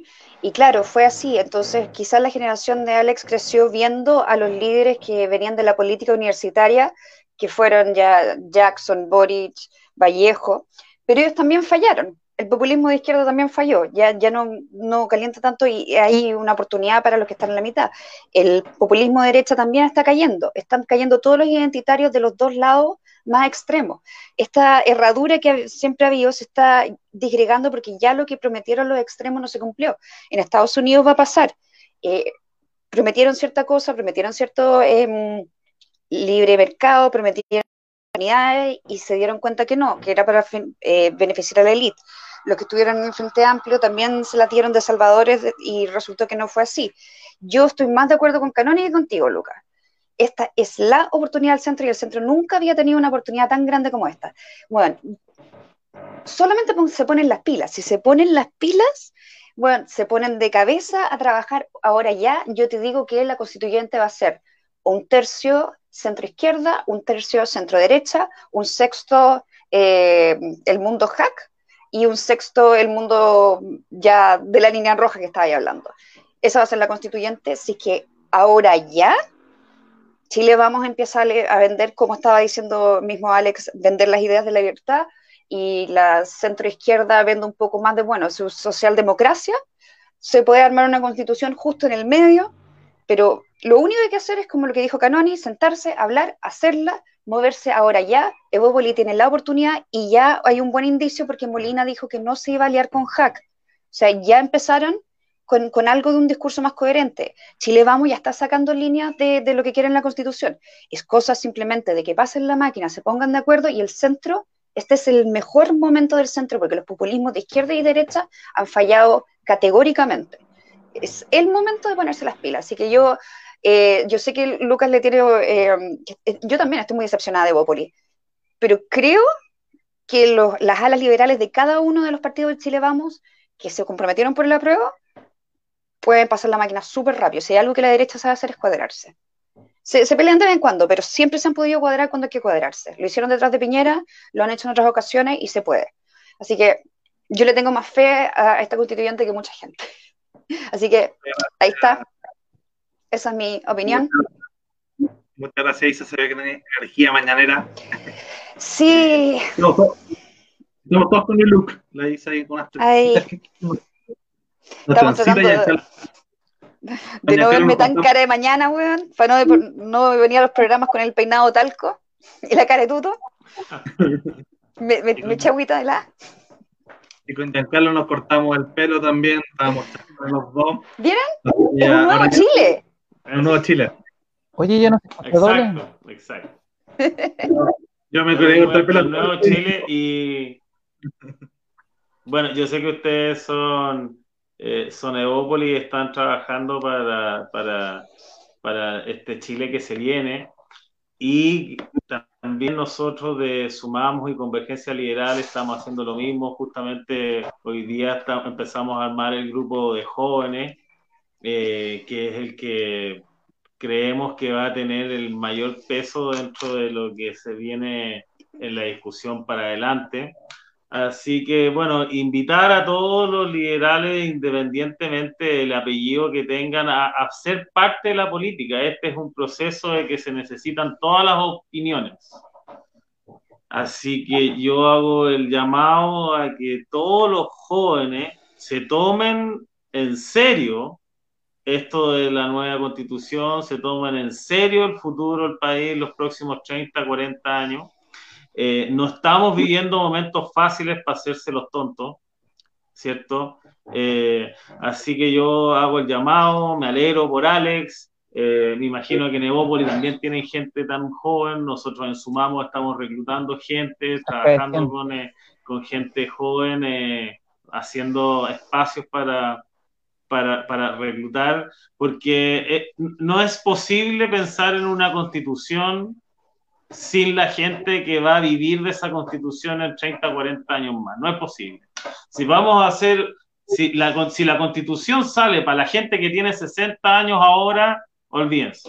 No, no, vamos a tener que cambiarla en 10 años más. Así que mi llamado es a los jóvenes que nos sumemos a la política, que entendamos que la política no es un enemigo, que entendamos que los políticos que hay ahora es porque justamente la gente sensata se ha alejado de la política y tenemos que volver a tomarnos esos espacios porque si no vamos a seguir perdiendo el tiempo y votando eh, constituciones a la basura y, procesos importantes como este. Así que eh, quiero cerrar diciendo que creo que es tiempo de tomarse esto en serio. Así que gracias por la oportunidad, Lucas, de, dejarme expresarme. Y saludo y muchos saludos, abrazos a las chiquillas y un gusto conocer a Alex. Un gusto, Alex, eh, también por primera vez en el programa, espero sea primera de varias más. Giancarlo Canoni, acompañarnos nuevamente con su análisis político. Eh, bueno, la Sacha que se nos tuvo que ir un poquito antes, también gran aporte y bueno, evidentemente ya casi en, la Isa no la presentó como invitada, sino como co-conductora ya a las chiquillas, co-conductoras, las bailarinas Isadora Reynolds y Beatriz Sotomayor. Y Tenemos que armar una coreografía, Bea. Una coreografía para el final, como de cierre. Ármate la canción. Primero que me Hagamos un corazón, hagamos un corazón, hagamos un corazón. Espera, no. hagamos un corazón. Ya, vos, ya, vos. Y, ya, ah, no, no, no, Dale, loca, dale, dale, dale. Al otro lado, al otro lado, dale. Al otro lado. Y bueno, y